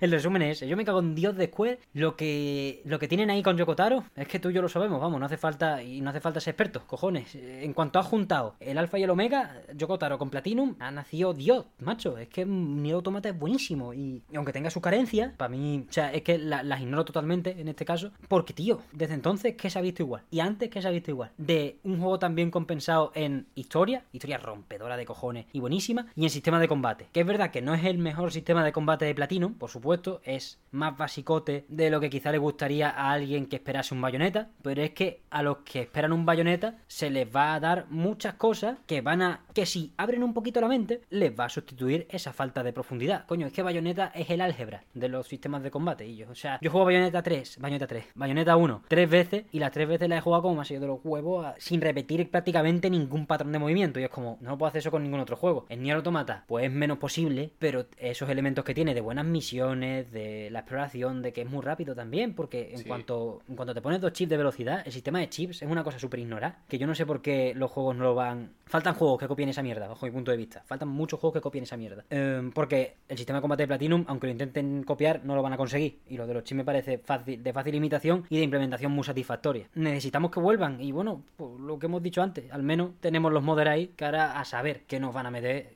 A mí me ilusiona, la verdad, porque además en PC entran de una. En, en consola, por desgracia, Sí, sí. que probablemente es donde esté el grueso más gordo de venta, pues los mods nunca van. bu- Bueno, van a llegar. Porque claro, es de una versión de Play al final. Eso no se ha resuelto, ¿no? Es de una No, versión de no Play. No es un... Claro, es que de primeras, cuando todavía nos estaban intentando engañar con que era una zona instalada del juego, nos decían que el dueño de estos vídeos y de esta copia de Nier Automata era un usuario que estaba jugando en una Play 4 normal. Luego dijeron que era una Slim porque en el vídeo se ve las esquinas redondeadas de la Play. También es que la gente se puso a mirar bien, como hay que mirar, como hay que mirar. A mí, a mí me ha gustado mucho estos días eh, ir actualizando Twitter y metiéndome en Reddit por primera vez en en toda mi vida prácticamente. Pero eso, si es en Play 4 también y alguien con mucho arte puede llegar a instalarse esas cosas, ponle sus cojones, porque entonces está para todo el mundo y, y a disfrutar, vamos. Yo te digo, en el PC Gaming Show del Falso E3, el anuncio final para promocionar, pa- para cerrar la conferencia por lo más alto, era un mod de Half-Life Alyx. O sea que... Yo te digo que yo creo que esta gente se han ganado un contratito eh, en Platinum o en quien sea que haga el siguiente, ¿eh? Mejor en Platinum que en Square, porque como sea en Square los van a, los van a encerrar como a todos los que... Sí, como a todos los que van para allá. Ojalá, ojalá, ojalá. Bueno, ojalá, bueno. pri- Primero, que, primero quiero ver cómo está lo que han diseñado. Con- aunque sean, son buenos trucando la máquina y desencriptando cosas. Eso sí puede estar muy bien. Pero ojalá. Ese teaser que han sacado, eso de la iglesia y de lo otro, la, la habitación U- u- esa una- final, Y aparte, luego, no sé si has visto lo de la mano, ¿no? La mano, el modelo gigante. es tocho, eh. Sí. Es tocho porque más que nada no se ha podido hacer antes hasta ahora. No, total, total. Es que no, por eso nos colaron la ñapa porque en Nexus Mods lo que hay es una mierda ahora mismo de Nier Automata. Lo que hay es- ser- será todo porno de 2B. No, hombre, no, en que Nexus no. no, en eso hay, hay mods de desnudos, ¿eh? En la mayoría de juegos que miro. Pero en Nier, en Nier Automata No, pero no hay tan... no- se presta. O sea, no hay tanto de Nier, de Nier yo no he visto. De Nier he visto... O sea, no, no tanto, pero si- siempre que me meto, siempre que me descargo un juego y voy a Nesu y lo ordeno por los más, por Ah, los no, más sí. destacados, siempre el 1 o el 2 es algún mod de nudismo. No, eso sí, eso sí. Pero creo que en Automata no. Eh, Me la estoy jugando aquí. Pero las pocas, las dos expediciones que he hecho a intentar modear Nier Automata, que al final me quedé en nada porque eso no había. No llegué- no vi nada de eso. Vi eso, po- ponerte al Adam de personaje jugable, eh, un par de cambios de rendimiento. Y yo, una mierda, la verdad. Era bastante pobre. Y yo imagino que la gente estaba ahí entusiasmada con sus mods, pero que esto ahora abre una veda que, que sí que es ilusionante. Sí. Ya no solo para los que se dedican a hacerlo, sino para los usuarios como yo, que vivimos de la renta, vivimos de mirar en Nexus a ver el Skyrim que ha metido y meterle 100 mods, sin querer, sin querer. Otra compañía que se las trae, como Square, que, bueno, a lo mejor ya no tanto, por las últimas noticias, pero si Square encierra talento, Rockstar abusa de él. Y precisamente esta semana, Jason Schreier, a través de Bloomberg, nos ha adelantado muchos detalles acerca de el estado de la nación en Rockstar. Ya se ha hablado durante el año de diversas supuestas cancelaciones de remasterizaciones de mm, juegos de entregas de grandes Auto anteriores, de Red Dead Redemption original. También ha salido este año que hacía va a hacer Remedy el remaster o el remake de Max Payne 1 más 2. Quiero decir, Rockstar no se ha parado. Ha tenido también la controversia de la GTA Trilogy, que fue una subcontrata y salió fatal. Pero podemos decir que sí está en stand-by desde aquel escándalo merecido, merecidísimo, infamia y insultos de los más graves a, a los trozos de mierda que protagonizaron el desarrollo de Red Dead Redemption 2. Me da igual lo bueno que sea el juego, me, me la su- pero me la suda de canto totalmente. El primer caso de crunch mega sonado de la industria y el que puso por primera vez, al menos de manera mínima, los puntos sobre las IES acerca de lo que merecen los trabajadores en, un medio que al final es entretenimiento, no estamos a vida o muerte. Pues desde entonces llevan calladitos, GTA 6 va a tardar, encima lo decían con sorna, en plan, va, a tardar porque queréis derechos para los trabajadores. Y como, eh, pero, pero, señor, ¿usted, ¿usted dónde va, Danhauser? Incluso de. Vamos, la noticia lo pone, jornadas de 14 horas laborales al día durante un mes sin fines de semana. Mm, Horrible, o sea, eso tuvo que ser un infierno absoluto. Total. Al menos como lo llaman ellos, marchas de la muerte. Pues se llevan a mucha gente por delante. Y bueno, para el que no sepa de lo de Red Dead Redemption 2, rápidamente. Juego que salió en 2018, juego que perdió el GOTY contra God of War, otro juego que se las trajo, tanto en calidad como en eh, apretarle las tuercas a sus trabajadores. Pero no tanto, en realidad, porque cuando te dicen cientos de trabajadores de un proyecto que están hasta los cojones, es que algo gordo pasa. Porque recordemos, en otros casos también sonados posteriores, de Last of Us Parte 2 no llega a las centenas. La cantidad de trabajadores descontentos, o que al menos expresan su descontento con, con el juego, lo de Red Dead Redemption tuvo que ser muy tocho. Y por ello, al menos en el mesón aquí, yo me niego, yo me niego a jugarlo y a hablar de él, igual que de Cyberpunk y de The Last of Us Parte 2, dentro de juzgar su, su calidad por lo visto y por lo poco jugado. Mm, Cualquier tema de conversación que salga, igual que ahora sale el de Red Dead Redemption. Pero no va a haber nunca un análisis de un juego que salga este tipo de controversia. Así que recemos para que ninguno de los que me gusta salga, porque de verdad que me da mucho, mucho asco. Yo el Red Dead Redemption 2 lo he jugado, no me lo he pasado, pero he jugado, no sé si 30 o 40 horas jugué y, y se nota, o sea, eh, a la hora de jugarlo, ahora ya, ya cuando salió eso, sé que el nivel de detalle absurdo que tiene y todo eh, ha sido a un coste alto. Y la verdad es que es una pena porque, hombre, yo cuando lo jugué no lo sabía, pero lo llego a saber y a lo mejor yo no soy tan tajante como tú de ni siquiera jugarlo, pero ya tengo la mosca de la oreja de esto a, a qué costa. Ya, no, es que es eso. Ya no es solo tajante por lo que me parezca a mí bien, sino porque ya me han manchado el juego. Quiero decir, yo ya no voy a estar jugando tranquilo, en plan. Por supuesto, esto es súper ingenuo. En todos los estudios del planeta ha habido horas extras, presiones, sin ir más lejos, Halo Infinite ha tenido un mogollón de presiones, de trásico de trabajadores, de cambio de personal, de dimisiones de directivos, pero nunca se ha hablado de este tipo de explotación laboral por parte de cientos de trabajadores, nunca se ha hablado de horas extras no pagadas, de presiones hacia incentivos que no se van a recibir, de presionar directamente a familias, porque son familias, son trabajadores que al final tienen este contrato fijo en roster y dicen, coño, de puta madre, ya de aquí a la luna, voy a tener hijos, voy a tener mi casa, voy a comprar. Pues ahora depende de ello que trabajes semanas de 100 horas laborales. Semanas de 100 horas, alcohol, prostituta. La, eh, la actitud de Activision acoso, Blizzard, gen Activision claro, Blizzard. Exactamente, exactamente. Una vergüenza, vamos. Que ahora, si te parece, empezamos a mencionar un poco cómo lo han resuelto, eh, según dicen. Nosotros pretenden le vamos a resolverlo? dar el beneficio de la duda. No, yo, yo creo que no tienen más remedio. Yo- yo- no se pueden permitir otro escándalo de este tipo porque, aunque en beneficios no haya figurado, porque GTA V ha vendido, Red Dead ha vendido, han estado muy callados mucho tiempo. Y, y ya, si GTA 6 fuese un proyecto de condiciones similares, no te puedes permitir estar 10 años callado, creo yo. Sí. Así que dale caña. Eh, lo que viene en la noticia, manager de los que la gente se quejaba mucho salió a la calle.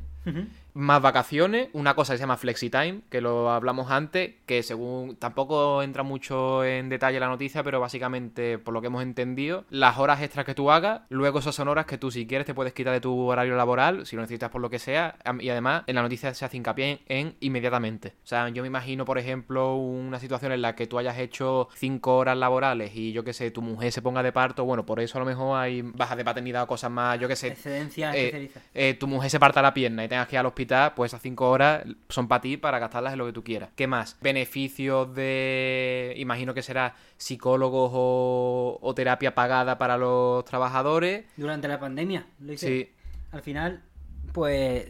Bueno, reconocer los errores. Yo me he quedado más con las sensaciones generales de la noticia porque me ha costado, me cuesta mucho coger la lista y, memorizarla entera. Al final lo que han dicho es que hay, una reestructuración importante por los puntos que has dicho de echar directivos tóxicos, flexitime y cambiar las condiciones generales y que el reacondicionamiento va hacia el buen funcionamiento del grupo, no del desarrollo del juego, que es lo que me parece importante. Que se diga que por encima, gracias a Dios, está las condiciones de trabajo de las personas, que la gente no se nos muera por el camino, porque al final GTA 6, un juego que va a ser racista, un juego que va a ser xenófobo, un juego que va a ser una parodia de Estados Unidos, aunque ahora si quieres nos hablas de, de la segunda parte de esta noticia, que habla de- del nuevo enfoque de GTA 6, no merece que detrás haya esa parodia, precisamente. Haya gente que bebe en el trabajo, haya gente que lleva armas al trabajo, haya gente que se vaya a clubes de, de striptease después del trabajo, que al final te pasa delito y te pasa esas cosas. Quiero decir, GTA V es un juego desarrollado, por supuesto, bajo esas condiciones también, y es como, vale, sois británicos haciendo parodias de, de Estados Unidos, pero ahora mismo sois ustedes la parodia de un estudio de videojuegos. No merece la pena, como ya hemos dicho.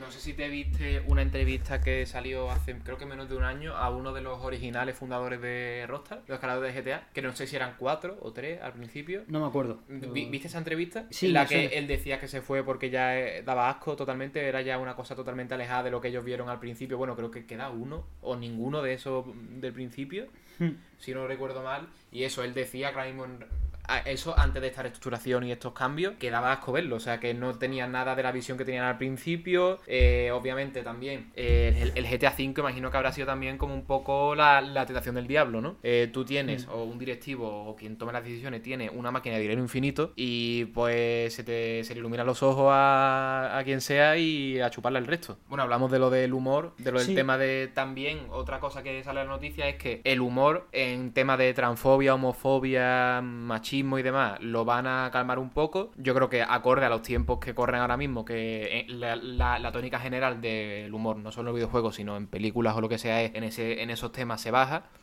Y yo lo veo bien. ¿Por qué lo veo bien? Porque las bromas en principio eran una mierda. O sea, una broma, una, un, chiste en GTA V de un gay, el chiste era que era gay. Sí. O sea, no hay nada más allá. O sea, no hay una, una broma elaborada. Sí, tú me puedes decir que, por ejemplo, hay bromas también, yo que sé, que sale el número 69 en algunos sitios, o el logo de una tienda es una polla, o cosas así. Sí, pero es que esas no son cosas que pasan en la vida real. El problema es que burlarse de una persona porque sea gay sí pasa en la vida real. Eh, mm, ser extremadamente machista en según situaciones sí pasa en la vida real, ¿sabes? Entonces yo lo veo bien. Si se hace inteligentemente, si esto se va a traducir en que de repente va a ser un GTA mojigato, entre comillas, que no se va a meter con nadie o que va a ser un humor muy blanco, eso tampoco. O sea, el GTA tiene que ser picante, yo espero que lo sea. Yo, ya te digo, eh, GTA V es. O GTA V no. Grande Auto como saga es transgresora porque siempre ha hecho los. Entre comillas, ¿no? Por supuesto. eh, los chistes irreverentes del momento. Y ya, meterse con los gays no es el chiste irreverente. Es el casposo pesado. Tienen que buscarse enfoque nuevo de qué es lo que toca. De que de, en, los muertos de quién te puedes cagar ahora. Pues seguro que mucha gente. Tirarán por. Yo qué sé. ¿Serán más xenófobos de la cuenta? ¿Serán más no sé qué? Pues, pues ni puta idea. A mí la verdad que, he de decirlo, ahora si quiere hablamos también del, pelotazo supuestamente de la noticia, aunque a mí me la suda de canto. Es que el humor de GTA V nunca me ha gustado, la verdad. Yo, a mí la campaña me ha molado por lo de épico que tiene, por la cinema... Porque es un, era la primera vez que yo jugaba una película prácticamente. Lo jugué en su día en la Xbox 360 y joder, pff, entiendo que el humor tiene que estar ahí, pero al mismo tiempo mucha gente se ha quedado en el online y el online no tiene ese humor. Las campañas son súper planas y solo van de diseños de nivel ambiciosos o listas de partidas bien montadas al final, o, un bucle, o montar un buen bucle jugable. Entonces, creo que se pueden permitir pasar por agua todos los, todas las faltas, faltadas que tengan pensar en la libretita, porque como salga mal la campaña, sale bien el online, y el online no tiene historia. Sí. Y aparte siempre tienen en el GTA V que... ¿cuánto- se- ¿Te sabes el número de beneficios que ha dado GTA V? No, no me lo Pero vamos, yo creo que tiene que tener un colchón Sí. mm, importante para incluso cagarla. O sea, si Nintendo no se hundió con la Wii U. Rockstar no se va a hundir con un GTA 6 hipotético que sea una mierda. Hmm. O sea, yo creo que en ese caso están tranquilos. Y lo que has mencionado antes del pelotazo, entre comillas, de, de la noticia, que va a ser... O sea, GTA 6 va a contar con la primera eh, protagonista femenina, que va a ser una, una mujer latina. Sin más, eh, hay gente que le ha dado mucho bombo. eh, en- yo veo bien que lo digan porque es una primera vez en la saga. O sea, Sí. nunca ha habido una protagonista femenina, pues me parece bien que lo digan. Pero ya hay gente asumiendo por eso que... que va a ser... ¿Mujeres en mis videojuegos? ¿Qué? Que te duche, que te duche, que eres un pesado. La Virgen, he subido la ganancia sin querer. Eh, pero, que os duchéis, ¿sabe o no? Como Al final lo mismo que lo de los pelos en la, en la cara de Aloy, lo mismo que lo, la misma historia de siempre. Claro, que no, que no. O sea, primero, por muchas, es que muchas cosas.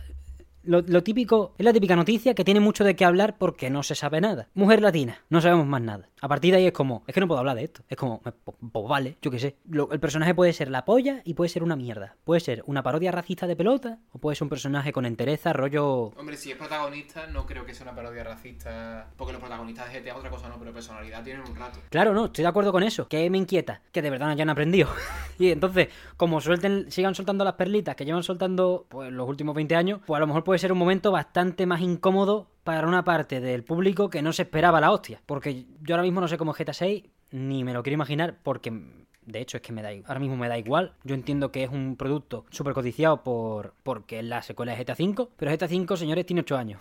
Yo en 8 años he jugado tantos juegos y me han petado tanto la cabeza que es que ahora mismo ni se me ocurre acercarme a juegos estilo GTA 6 por la historia o por lo que sea. Me, tienen que enseñar cositas. La verdad que me hayan dicho, mujer latina y ya está, sin un tráiler y sin nada, pues para eso, quiero decir, entiendo que es la noticia del Jason y la estaba usando ya de para anunciar en la nueva era y eso encaja en una nueva era para Rockstar. Pero al mismo tiempo, quizá podrías habértelo ahorrado y soltar la carta cuando estés preparado para un trailer de lanzamiento o lo que sea. Que de hecho, otro detalle de Serie 6 es que según 2K, que al final es la empresa matriz, apuntamos al año fiscal 2024, que es salir entre abril de 2023, que con la tontería está a la vuelta de la esquina, o marzo de 2024. Entre, en, esa horquilla, no, no esas dos opciones, sino en esa horquilla. Me parece demasiado pronto, la verdad. No te... si, si el cambio de dinámica ha sido a principios de año, me parece todavía demasiado pronto para la envergadura que debería tener un GDA, ¿no?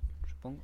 Claro, pero el cambio de dinámica no, no ha significado reiniciar el proyecto. Ya. O sea, es, todo depende de lo que lleve ya hecho del GTA 6. Como no se sabe nada. Ya, es que es eso, eh. Lo, que has dicho antes sí que lo veo. El anuncio de la, protagonista femenina hubiera sido la polla si hubiera sido en un tráiler. Que de repente, pues, el, el tráiler sea una mujer haciendo lo, lo que sea que haya en el tráiler, sea una tía. Claro. Eso hubiera sido bastante mejor, la verdad, que en una noticia. Porque sí, como, no sé, como pocho, ¿no? Es, pochete, pero sobre todo es que de los que he dicho que se tienen que duchar, nada más que se han enterado un 5% por ser en una noticia de Jason Schreier. Entonces, ya estoy aguantando la tontería de mucha gente ahora y no quiero aguantarla cuando salga el trailer, me cago en la leche. Entonces nos va a tocar dos oleadas de mujeres en mi videojuego, pero tiene pelo facial, pero las mujeres tienen pelo facial. Hijo, sal a la calle, déjate. Es que de verdad.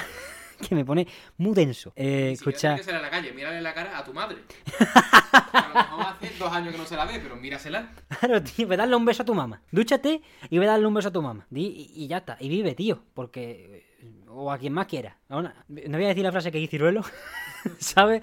Porque ya es exceso de falta. Pero, chavales, viví. Que, que para empezar, la protagonista latina de GTA 6 va a compartir escenas con un personaje masculino. Así que si sois lo suficientemente misóginos como para tanquearos el juego, nada más que con el nota, ahí lo tenéis para ustedes. Aunque ya veremos si es como GTA 5, que tiene partes obligatorias con ciertos personajes. Yo que sé, pavo. La verdad que es tan lejano que estoy a gusto. Estoy tranquilo. Si me hubiesen dicho que sale en diciembre, estaría cagado, la verdad. Como, ahora aguantado esta gente, cubrirlo en el mesón. Ahora sí lo voy a tener que jugar pero espero para 2024 tener un plantel diverso que se pueda encargar de analizar este juego en vez de yo, porque la verdad que no apetece nada. No, pero no por que no se me interprete, por supuesto no por la protagonista femenina, sino porque GTA 5 me la pela. Yo, te digo una cosa, yo no jugué GTA 5 en su momento porque no tenía Play ni Xbox y en mi PC era una mierda. Lo jugué hace año y medio la campaña y a mí me gustó bastante. Es, muy buena, muy buena. O sea que digo que a lo mejor la, sensación que tienes tú es por los años que han pasado y por lo difuso que lo tengas, pero yo la jugué, me gustó un montón. No, es muy buena la campaña. Pero eso, que no sé. Es el creo que es el único juego de esa ambientación que he jugado. ¿Sabes? Ese, es el tema. Que justo después de GTA V, no, justo antes de GTA V jugué Fable 3. Y después de GTA V, es que no he jugado ningún otro juego de esa ambientación. Y la verdad que no me atrae nada. Ciudad contemporánea, tal. Me atrajo en su día porque, coño, que tenía 11 años. A lo mejor es la edad para jugar GTA y decir,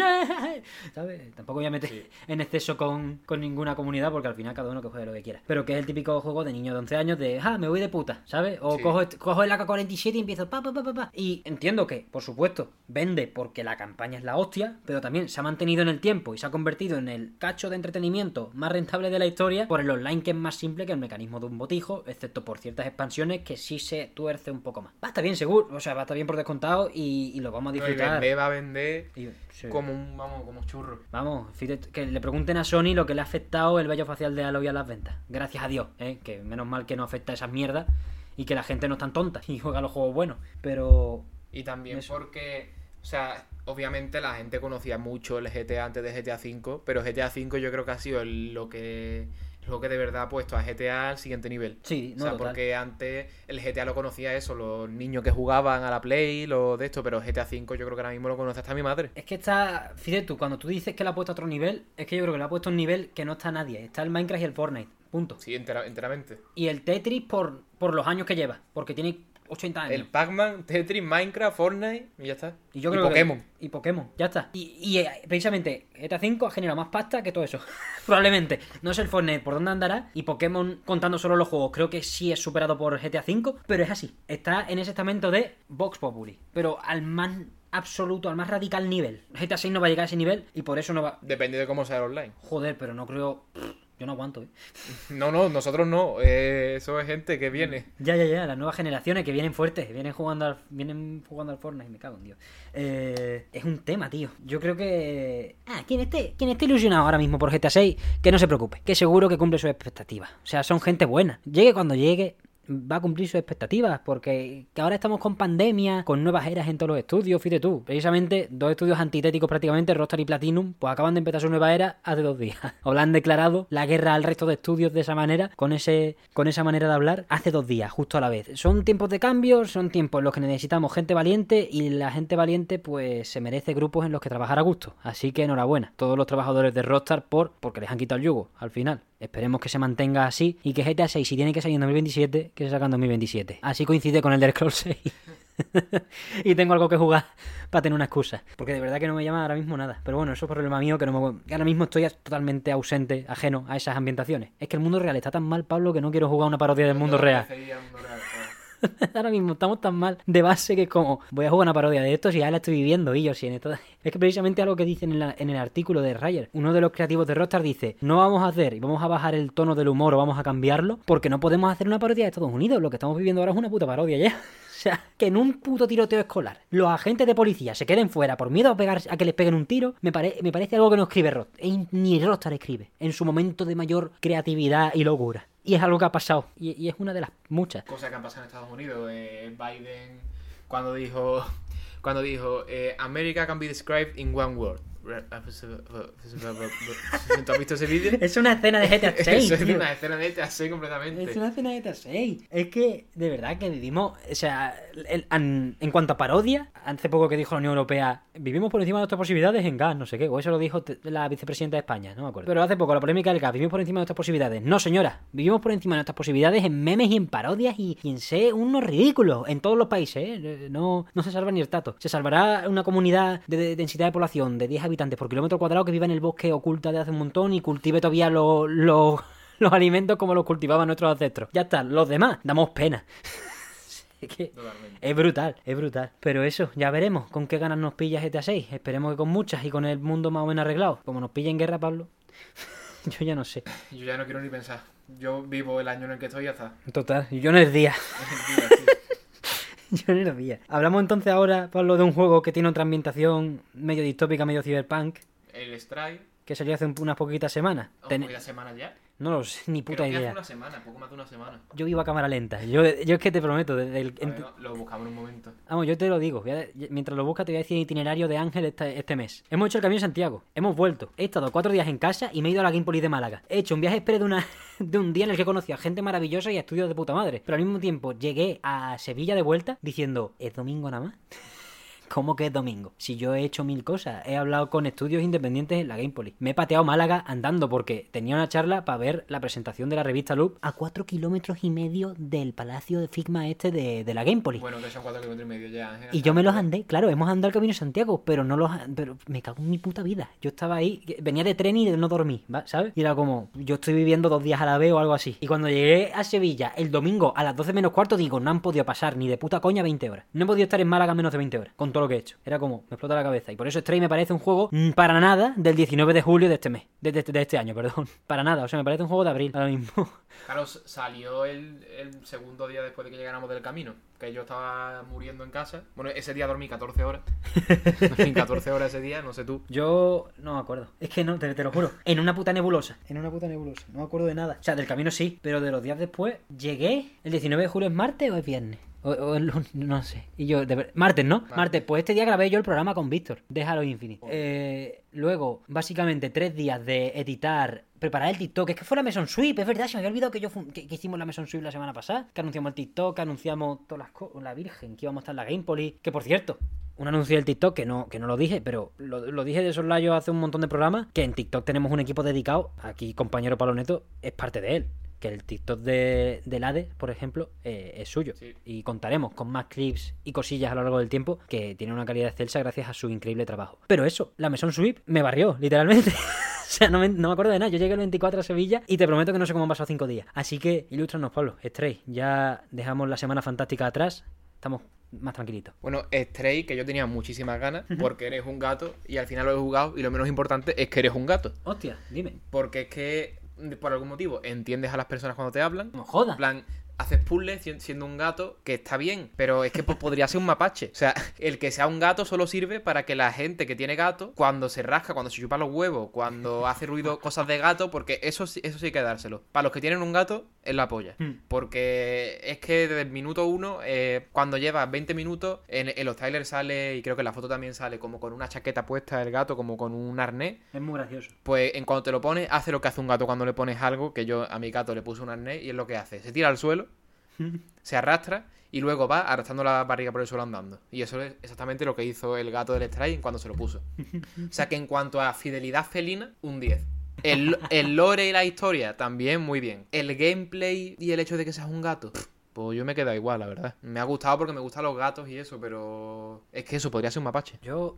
sin, sin haberlo jugado, precisamente lo que has dicho, quería- me gustaría si puedes profundizar en una sensación que me dio a mí cuando vi el tráiler de gameplay más extendido, que creo que fue en el último State of Play, el de Final Fantasy XVI, y yo los puzzles son más simples. Sí, Son sota, caballo y rey, tío, que me que entiendo que mucha gente le vale la pena, pero ¿tú cómo lo viste, tío? Porque a mí directamente ese momento dije, ni en Game Pass. O sea, ni en Game Pass quiero decir, lo habría, lo habría acabado jugando, pero es como, ya no es prioridad, no me parece prioridad en mi lista, con el debido respeto. Yo es que al juego entré pensando ya en un Walking Simulator. O sea que yo con eso no tengo problema, a mí me gustan ese tipo de juegos. Pero sí que es verdad que si entras con una idea de puzzles así más chungos o lo que sea, una, una profundidad de gameplay mayor, no, no la tienes. Eres un gato mono que va por ahí, va tienes un botón para maullar, tienes botones para cuando llegas a entras en una casa porque, de un robot, porque solo hay robot. Entras a la casa de un robot, le puedes rascar la alfombra, le puedes rascar la pared, le puedes tirar las botellas de, de, la, de la mesa, puedes tirar las latas, puedes maullar y poco más, es lo que puedes hacer.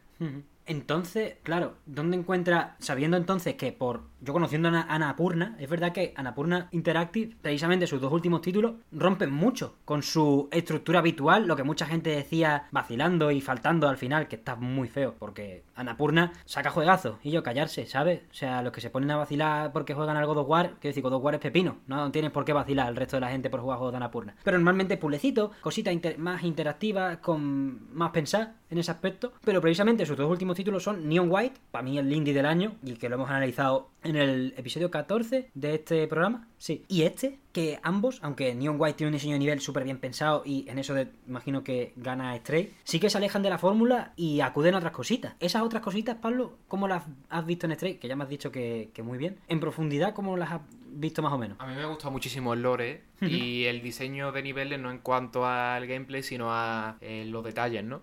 Por ejemplo, de los primeros sitios que llega es a, una, a un suburbio de robots y es la polla, en plan, te puedes subir por todos lados, en todos los sitios hay grafitis, carteles, robots haciendo cosas, eh, yo qué sé, por ejemplo, llegas a un tejado, te encuentras a dos robots que se están pasando...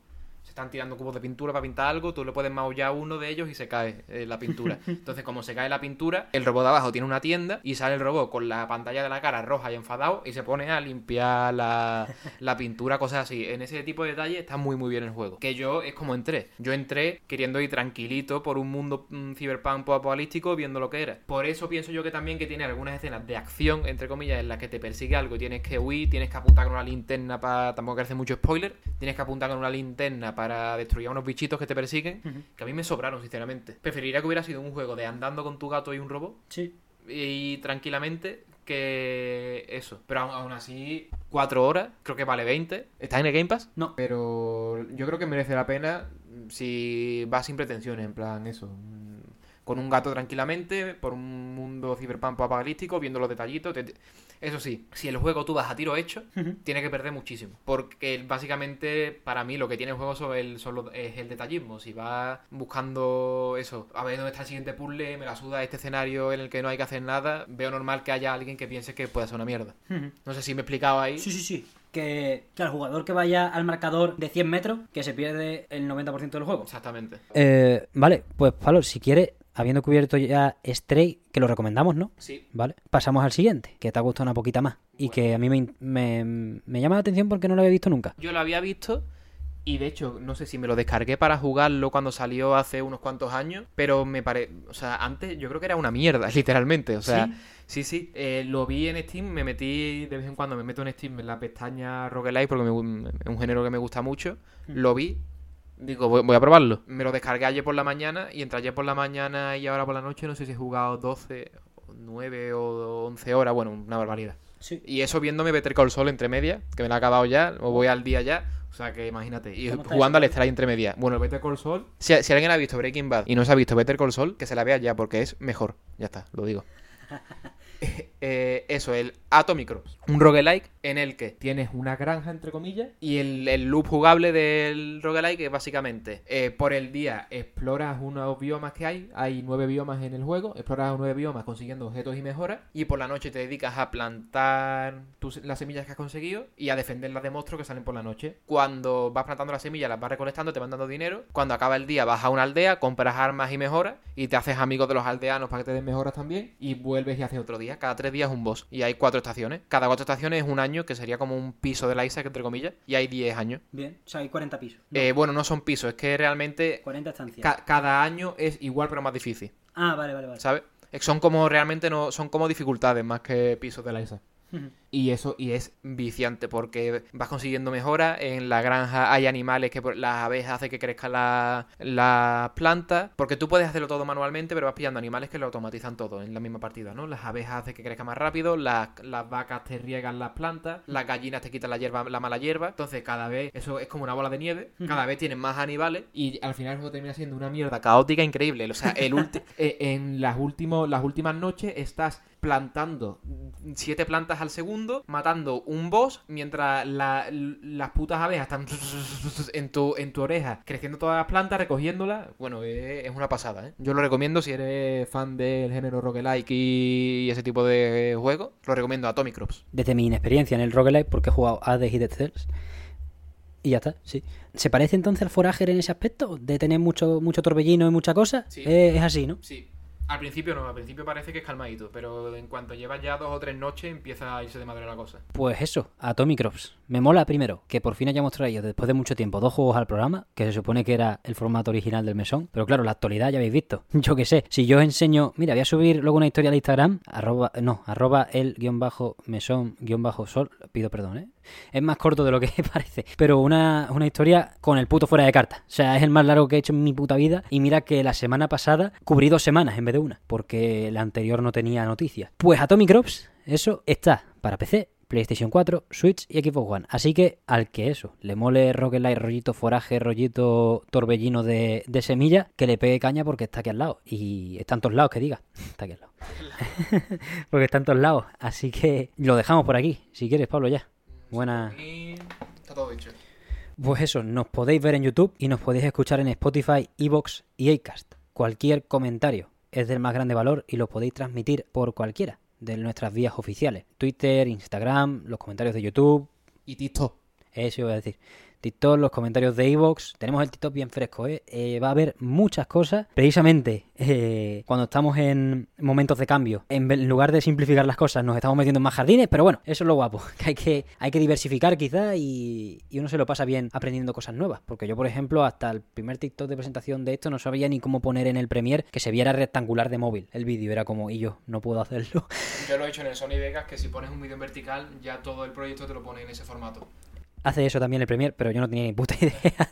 yo estaba totalmente ajeno. Así que nada, para apoyarnos aún más, si te gusta lo que hacemos, tenemos un humilde coffee, coffee.com barra mesonsol para acercaros a la hucha. Y no me queda nada más en este capítulo que agradecerle a Pablo Neto su imprescindible presencia y su ayuda en el programa de hoy.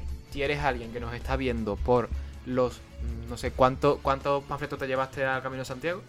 Eh, mucho, mucho. Si eres alguien que nos está viendo porque ha escaneado o se ha metido por los panfletos que ha dejado Ángel durante todo el Camino de Santiago, te quiero.